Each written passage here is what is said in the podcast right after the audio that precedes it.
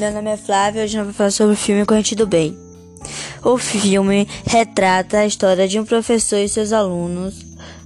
No meio do ano, a professora passa um trabalho com o objetivo de mudar o mundo. A maioria da parte da sua, dos seus alunos fez sobre o meio ambiente. Um de, um de seus alunos se destacou criando um jogo assim sucessivamente. O trabalho tinha como base de salvar as vidas das pessoas, ou tipo, mudar o mundo. Ele o chamou de Play It Ford.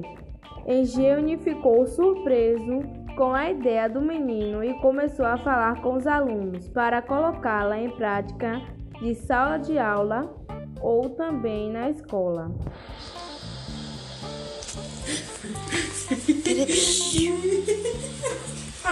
Fred, give me all